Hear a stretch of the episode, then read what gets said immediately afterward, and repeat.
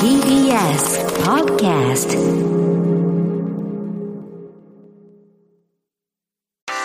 文化系トークラジオライフ。文化系トークラジオライフ今夜は今やり直しを考えるというテーマで私山本ポテトが朝4時まで生放送でお送りしています。もう気がつけばですね3時半過ぎまして最終パートに入っていきましたというわけでメール読んでいきたいと思います、えーコロコさん岡山県女性。ライフクルーの皆さんこんばんは。初めてメールします。私が今やり直しているのは化粧品を買うことです。毎月の給料が出たタイミングで1000円から2000円くらいの化粧品を1つか2つドラッグストアで買うことを去年から続けています。思えば高校生くらいから化粧と服をどうしていいかわからない状況が始まりよくわからないまま40歳近くになりました。高校生当時はイケてる子以外は化粧するのもおこがましいが化粧しないと集団から外れるというすごく難しい状況だったと思いますもともと面倒くさがりでもあり、化粧に苦手意識を持ったまま大人になりました。就職してからは百貨店のコスメカウンターでファンデーションを選んでもらったこともありますが、生活に根付か,、ま、根付かないまま顔色に合っているのかわからないファンデーションをドラッグストアで勘で買うようになりました。服についても自分が何を何が好きなのか世間で何が流行っているのかまたコスパ骨格診断パーソナルカラーサステナリティまで考えるといよいよわからなくなり着回ししやすそうな茶色や黒の服を破れるギリギリまで着続けるというような生活を送っていました。そんな中ある日テレビで魔女の宅急便の作者の角野栄子さんのドキュメンタリーを見ました。角野さんは80代ですが、好きな色の服を着てカラフルなものに囲まれた生活をしていて感銘を受けました。私も年をとっても好きなものを身につけたいと思ったのですが、それ以前に若い時も今も好きなものを身につけることができてないということに思い至りました。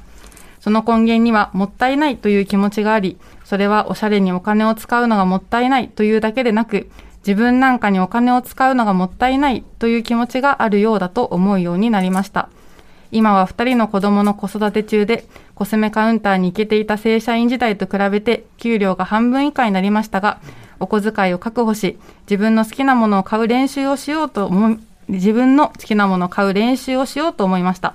まずは化粧からだと思い、高校生や大学生の時に何を買えばわからなくて、なかなか買えなか買えなかったドラッグストアのコスメを昔をやり直す気持ちで少しずつ買っています。来年くらいには自分の納得のいく顔になり、色のついた服を着たいと思っていますっていうことで、今まで結構、なんか大学での学びだったり、こう勉強を学んだり、学び直しだったりっていうことが結構テーマだったと思うんですけど、こう自分の好きなものを買う練習をしようっていうことで、すごく自分を大事にするっていうか、なんかこう自分の昔好きだったものを思い出すみたいなやり直しもあるんだなと思って、このメールを読んだんですけど、永田さん、このちょっとさっきセルフネグレクトみたいな話が出ましたけど、なんかこう、ありますよね。こう自分の好きなものを選べなくなっちゃうとか、自分にケアできなくなっちゃうみたいな、うん、そうですね。あ永田のぞみです。えっといやいや全然大丈夫です。あのそうですね。いやなんかさっきのその読んでいただいたメールですごいこう分かるっていうところがあったんですけど、うんうん、こうなんか自分なんかがおこがましいみたいなので躊躇してしまうっていうのはすごい分かるんですよ、うん、でまあ僕もあの物を書いたり書評したりする、まあ、お仕事をもらうんですけど、うん、なんか僕なんかが書いていいんだろうかみたいなのはやっぱり当然あるんですけど、まあ、その中でこう、まあ、勉強したり頑張って、まあ、書いたりして、まあ、なんとか役割をやっていくっていうことになってたんですけど、まあ、その結局のところなんていうかそのお仕事だったらお仕事だからっていうのは一応あるんですけど、うん、なんていうか本当はその自分で自分のためにやることなので、うん、あの仮に物を書くにしてもお化粧するにしても。なのでまあなんていうか結局当たり前のことだからあんまりななんて言っていいのか分かんないんですけど結局自分のために何かをやるっていうのをすごく意識してこう何かをやり直すっていうのは、うん、多分一番大事なことなんだと思うんですよね。ね。めちゃめちゃ当たり前のことなんですけど。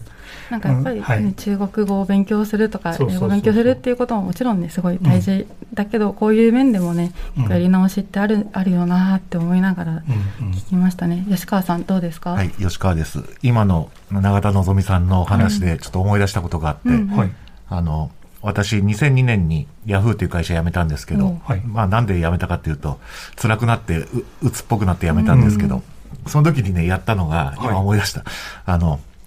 当時はまだリアルのディスクのレンタル屋さんがすごいたくさんあって、そこで、青春歌年間っていう。あった一年ごとのやつ、一年ごとのやつをもうすべてのやつを借りて、全部聞くっていう。すごいな私が小学校から中学校ぐらいに。はい、僕も大学生の時聞いた。2002だから一緒くらいかもしれない。あの、テレビで聞いた曲を。それがね、なんかね、あの、自分ではやり直しってつもり全然なかったんですけど、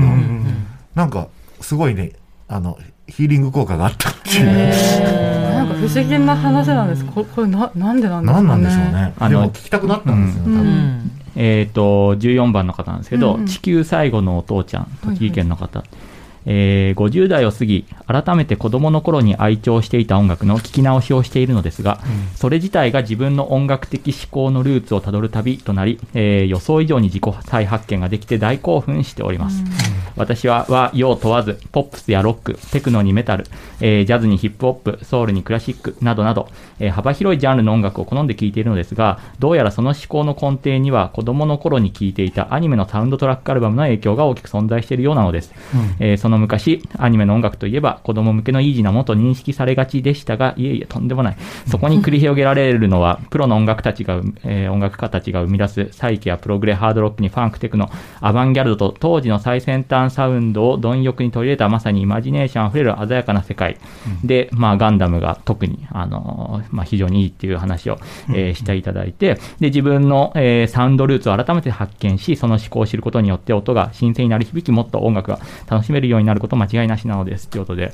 新しい音楽でありつつも、あの自分のルーツだからヒ,、ーリングするっていう、両義的なところがあってっていう、うん、あれですね、聞き直しのメールもう一つありますね、うん、えー、鳥取県産メガネ、えー、ライフを聞き始めて8年ぐらいになりますが、今年はただ聞くだけでなく、投稿をしてみることにも挑戦したいということで、初投稿だそうです。はい、ありがとうございます。えー、今回のテーマを聞いて、まず頭に思い浮かんだのは何かを見直すということです。うん、本や映画など見直すことができるコンテンツは世の中にたくさんありますが、私にとって一番身近な見直しエピソードは大好きな特撮作品を見直すことです。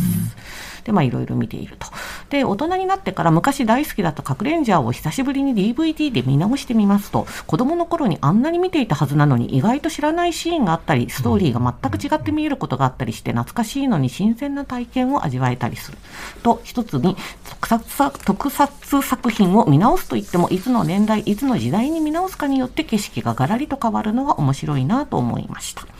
ただやり直すのではなく、やり直しの手段が多様化していく中で生まれる新たな価値のようなものは今後も掘り下げがいのあるトピックなのではないかと考えたりもいたしましたということで。まあ、昔好きだったものを見るとなんか自分が何が好きだったのか改めて再発見できるっていうのはありますよね。うん、あ音楽とかに関しても、あのまあ、新しいのはめちゃくちゃあってすごく刺激的なんですけどあのー、まあ、僕もなんかやっぱり自分の好みの根幹は変わんないなとか、やっぱり10代ぐらいに聞いたもんだなとかって思うんですよね。で、その時に、えっと、先ほどね、塚越さんがこうちょっと躊躇されながらアップデートっていう言葉を使ったんですけども、あの、アップデート、まあ、パソコンでアップデートすると、ね、あの便利な機能がなくなってるとか、なんかそういうこともあるから、なんだけど、もうちょっとなんか熟成してる感じっていうのはやっぱ、あって、だから、あの、僕は昔の好きな音楽とか、昔の音楽聴くのすごい好きなんですけども、あの、そこのですね、懐かしさと新しさのなんかこう、融合感覚みたいなものは、やっぱすごくなんか学び直し、やり直しの、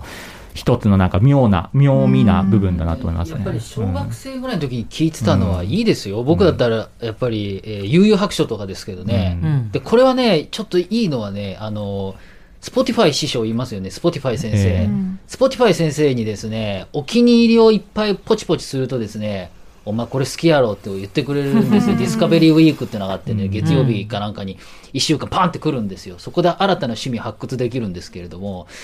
ちっちゃい頃好きだったやつをガンガン聞いてガンガンお気に入り入れとくとですね、時を超えて同じテイストのものが出てきたりするんですよね。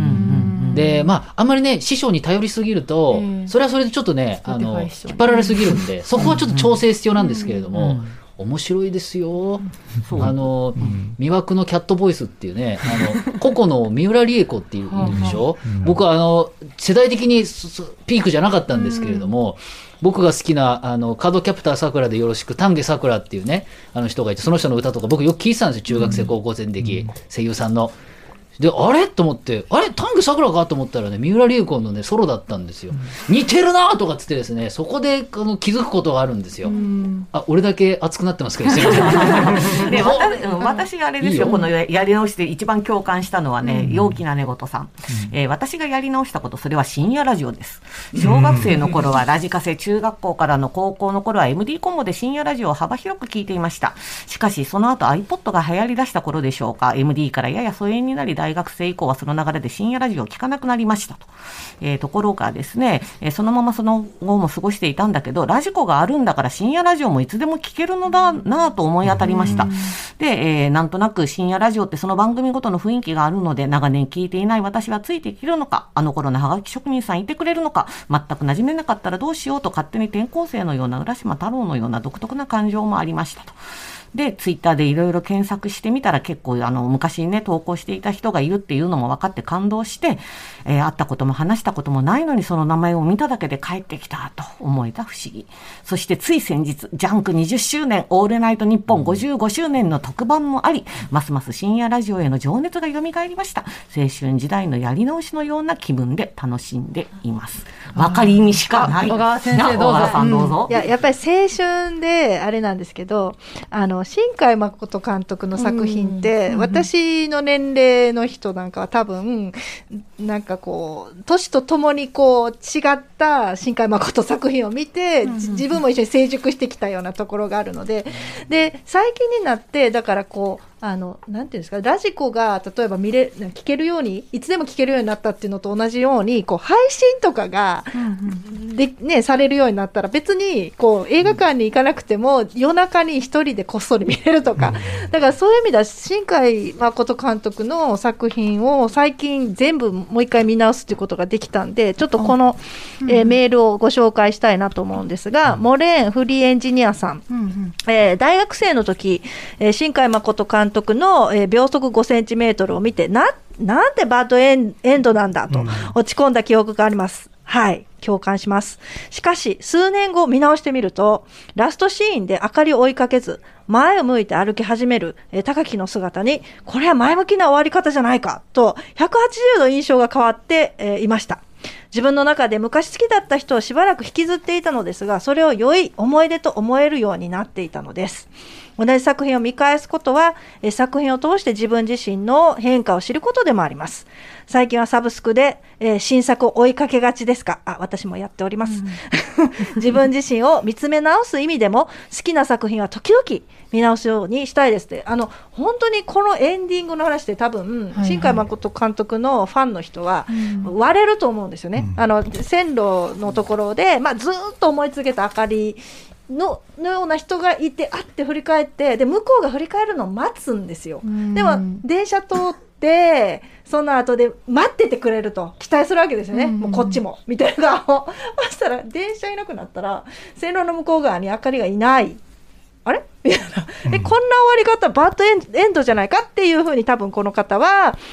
昔は思っていたと。ところが見直してみるといやそれって前向きな生き方をこれからしていこうっていうその過去を引きずらないで生きようみたいな幸せなハッピーエンディングと 捉え直すことができる。だからやっぱりその時々で見直すことによって、おそらく自分の人生に起きていることと重ねながら、なんか再解釈をしていくんだなって思いました。いやなんかこの今まで結構懐かしい曲とか、うん、懐かしい映像、まあ、映画とかの話が来ましたけどこれってなんか本本と再読することとなんかち本質的に違うものってあると思いますか？いやむしろ本質的には一緒のものなんじゃないかなという感じがありますね。うん、やっぱりそのずっと昔からあるものなので本って。でこういろんな人がこうなんていうか読み継いできたものっていうものが、まあ、いわゆる古典として読まれているので何と言ったらいいんですかね。こう誰かにとっての懐かしいものを自分も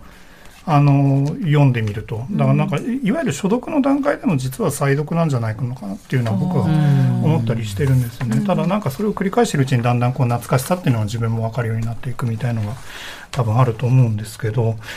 そうですね。いやでもいや実はその3月の3月の20日に出るから結構先の話なんですけど あの僕の再読の本の中では割とその新しさっていうのをなんていうか新しいからいいんだっていうふうに捉えるのってあのそんないい話じゃないよねっていうのを書いているんですね。ただとは言っても結局その良さ新しいことがそのまま良さになってしまうような感じっていうのはあるんだけど逆に言うとなんかこう本当に単にあの